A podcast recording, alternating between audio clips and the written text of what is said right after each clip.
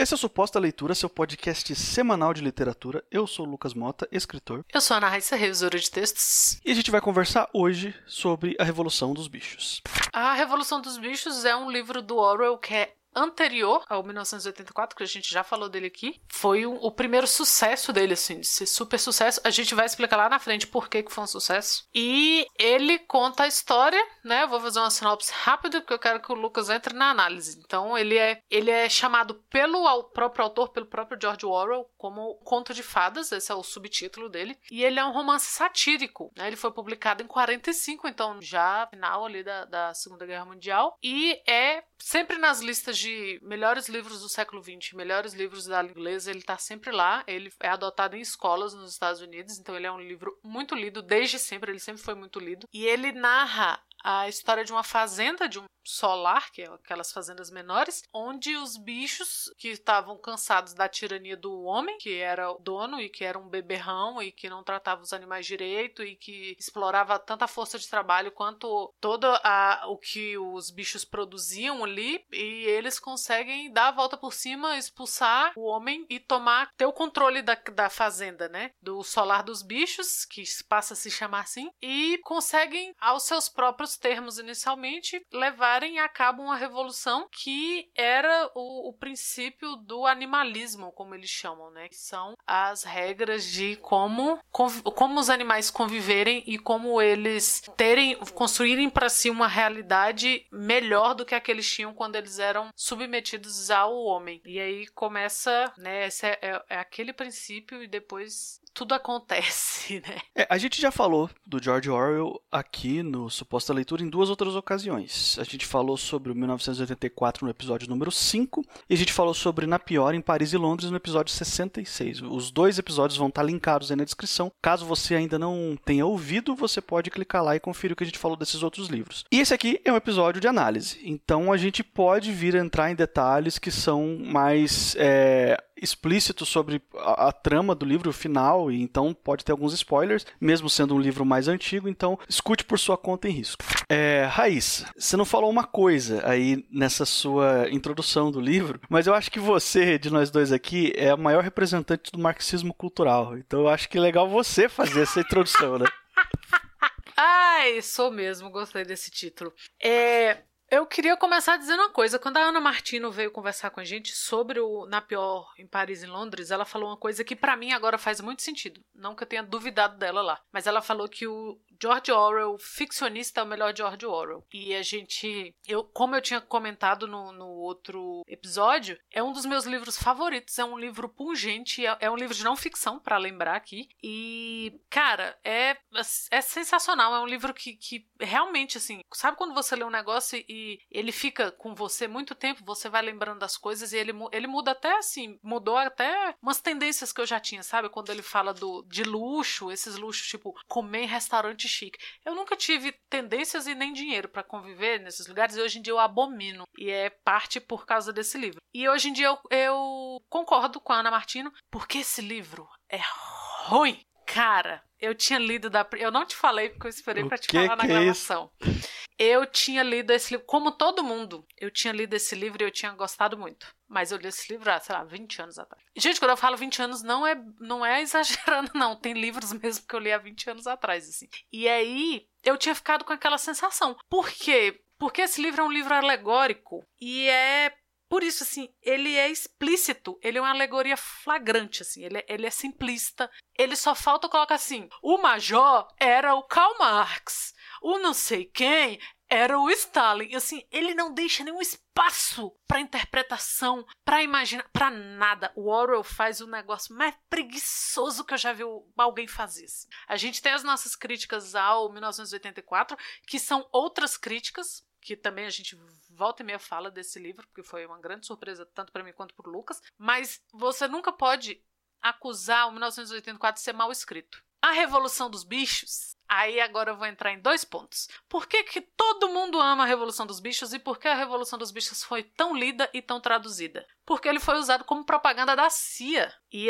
e como, né, como é, é flagrante também, a, o, o Orwell, ele se considerava um socialista democrático, ele era do Partido Trabalhista Independente e ele faz uma crítica aqui que seria uma crítica aberta ao stalinismo, né? Por que não? Só que ele faz um negócio tão superficial que ele consegue a proeza de ser usado como uma propaganda dos Estados Unidos. Então, assim, se a sua crítica é tão superficial que o seu inimigo concorda com você, você está fazendo errado, sabe? E eu falo os Estados Unidos aqui como inimigo do mundo, assim, como, como o imperialismo, como o país que não tá nem aí para ninguém, como uma cultura, assim, o soft power do, dos Estados Unidos tá desde sempre aí na nossa cabeça. Então, eles levam a gente a acreditar que eles venceram a Segunda Guerra Mundial, que eles são ótimos, que tudo acontece de bom lá e, e etc. Você conseguir fazer um livro tão raso que ele seja usado como propaganda e como soft power disso, Amigo, é porque você sacou? Você não fez muito bem ali. Ele não tem espaço para críticas e para imaginação. O livro não dá. Por, por ser um livro muito raso. Assim. E assim que ele saiu, os Estados Unidos perceberam que. Ó, tem um amigo meu, Ricardo, que ele falou que esse livro é o Tropa de Elite da literatura. Porque ele foi feito com uma, como uma crítica e foi aceito como uma, como uma propaganda.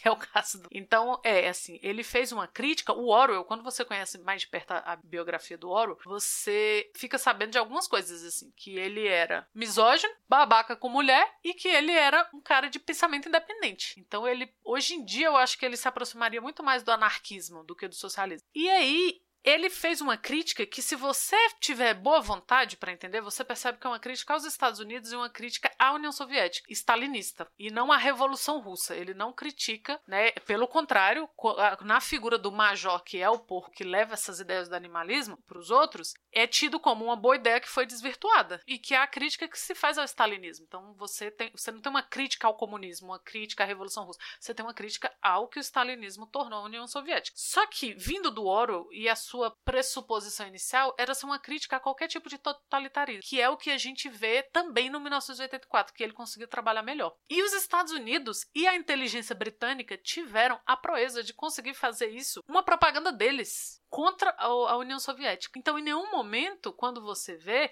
assim, inicialmente você pode ver isso, mas intrínseco ali, por que, que ele foi tão traduzido? Ele foi tão traduzido porque ele foi, foi patrocinado para isso. A CIA e a inteligência britânica fizeram questão que ele fosse traduzido para a maior quantidade de línguas possíveis, como uma forma de, de usar isso como propaganda do imperialismo britânico, que eles tinham essa força ainda na época, e do imperialismo americano. Então, Assim, é uma forma de você usar literatura como propaganda? É. Mas é um. Por que, que você deu margem? Porque a qualidade literária não é das melhores. E não é mesmo, assim. Tem partes que você fica assim, ah, ok.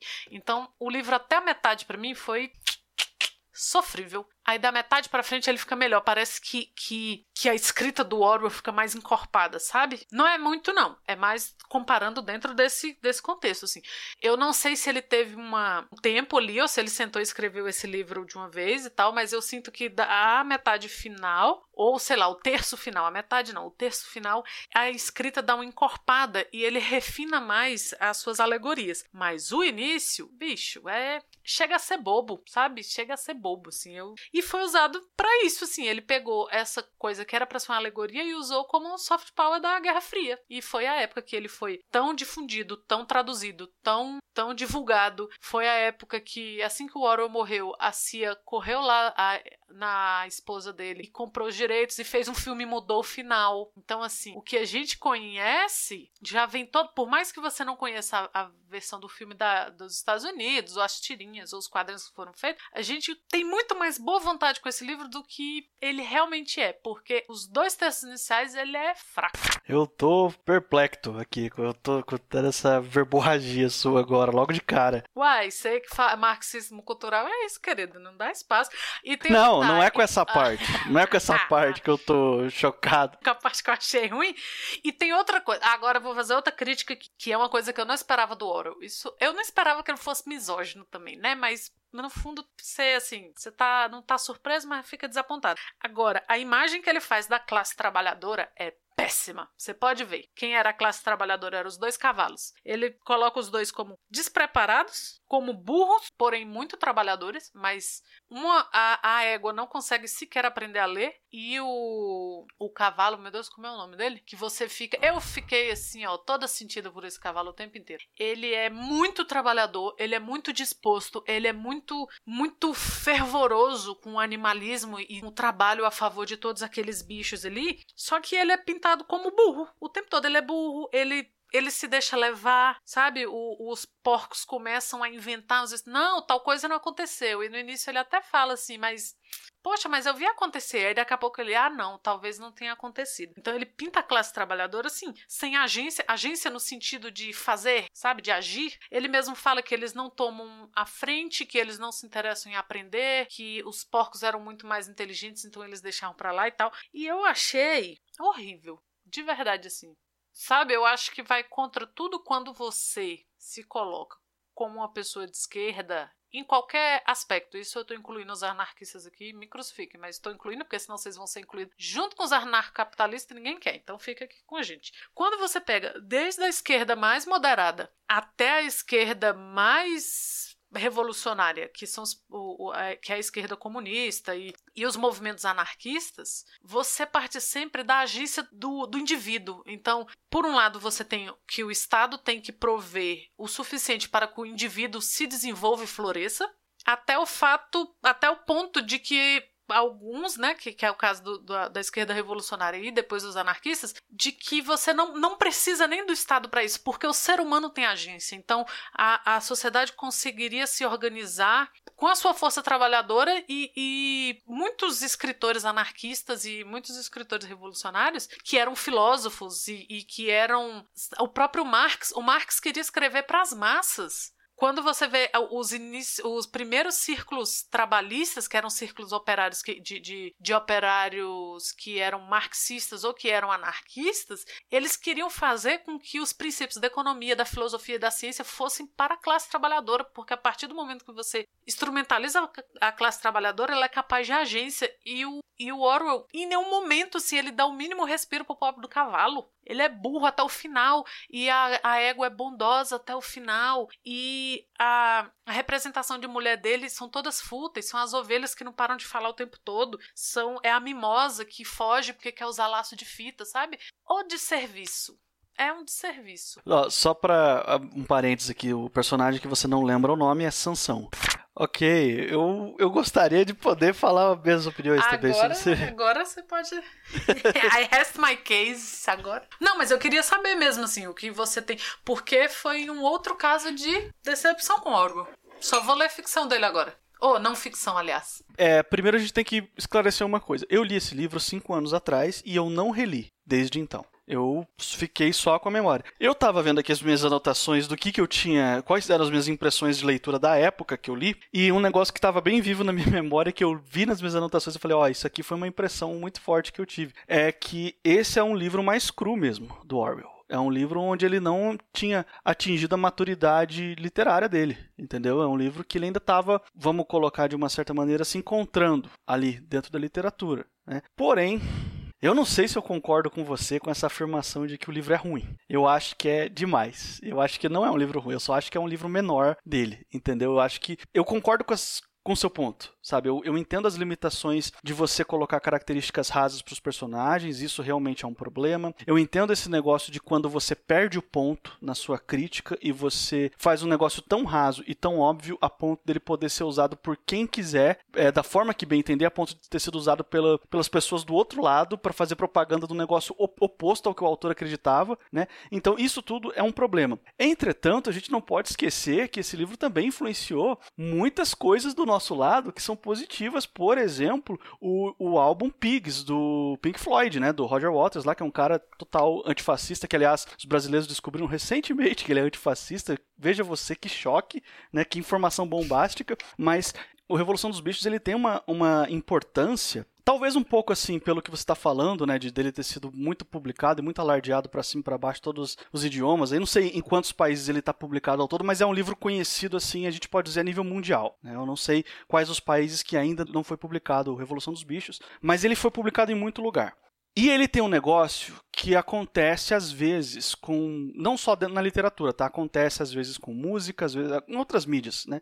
A obra ela acaba influenciando é, uma certa parcela e um certo movimento da cultura pop como um todo. E a Revolução dos Bichos fez isso, principalmente é, por uma galera assim mais preocupada. Cara, a Revolução dos Bichos influenciou um submundo do movimento punk aqui no Brasil. Existe uma época do movimento punk brasileiro que passa muito bebendo nessa, nessa e de outras fontes também, né? Então, assim, eu, eu, reconhe... eu sei que esse livro não é o melhor do Orwell e talvez eu não li todos do Orwell, mas dos três que eu li é o mais fraco. É o mais fraco mesmo. Ele tá mais imaturo em relação ao que ele veio fazer depois, principalmente no trabalho de não ficção. Eu concordo também com essa afirmação de que ele na escrevendo não ficção é onde ele brilha de verdade, mas eu não concordo que o livro é ruim. Eu não jogaria o livro fora. Não, eu concordo com o que você está falando. Eu concordo 100%, sim. É, eu, eu não, não relevo isso tudo que você está falando. Por isso que eu disse que eu acho que a gente tem muito mais boa vontade com ele, a ideia dele. Sabe quando o negócio deixa de ser uma de ser físico e é uma ideia? Que eu acho que acontece com, com tudo que influencia movimentos assim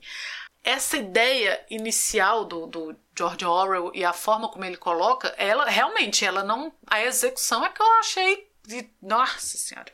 Achei, é sofrível. Assim, para ler, eu achei. Mas. Mas eu não, não acho que a, que, que a influência dele deva ser descartada de forma alguma. Eu acho que para os que tinham boa vontade e entenderam o que o Orwell queria, é o que você. Porra, né? Não vou discordar do Roger Waters. Eu vou discordar do Orwell, mas não vou discordar do George do, do Roger Waters. Mas é, é, é, isso que você falou, é com certeza, assim, faço suas palavras as minhas, assim. Não vale a pena você descartar tudo isso por ser uma escrita menor do, do Orwell, não, de forma Eu queria falar um pouquinho mais sobre um negócio que você já comentou, que é, são as características limitadas dos personagens. Tecnicamente, quando a gente está falando dentro da escrita, assim, do ponto de vista de quem escreve, isso é talvez um dos piores erros. Erros entre aspas, tá? Porque a escrita é, um, é uma arte, então ela tem um monte de regras, mas também não tem regra nenhuma. Então, é, você sabe como é que é, né? Às vezes sempre aparece alguém para fazer diferente do recomendado e lançar um livro genial e todo mundo, ninguém pode criticar porque não, não porque é proibido criticar, mas porque o cara fez realmente um trabalho muito bom fugindo das convenções, né? Mas uma coisa que é muito difícil encontrar uma história e eu não, não me ocorre nenhuma cabeça que tenha feito dessa forma e tenha ainda se saído bem é fazer um livro inteiro com personagens unidimensionais, com personagens com características únicas. Eles só são de um jeito. Ou até duas características, mas ainda assim limitador. Não tem nuances no personagem. O Sansão, ele é forte e burro. É só isso que ele é, entendeu? O Benjamin é cínico pra caramba. E ele, ele é, entendeu? Só tem uma característica, no máximo duas, mas nada que vá trazer profundidade ao personagem. Isso mata a ficção, porque assim, fica com aquela cara mesmo de daquelas fábulas mais antigas, né? Do, no sentido de que eram mais histórias mais simples, histórias que não estavam preocupadas em, em, por exemplo, mostrar o dilema moral, emocional e social do Patinho Feio. O Patinho Feio, ele, ele tava triste porque achava que era feio e sofria bullying e um dia ele descobriu que ele era um cisne e na verdade era bonito. Entendeu? Ele não tinha muitas características. A história tinha uma outra proposta. Então, a fábula, né, a escrita de fábula, a tradição das fábulas e dos contos de fadas,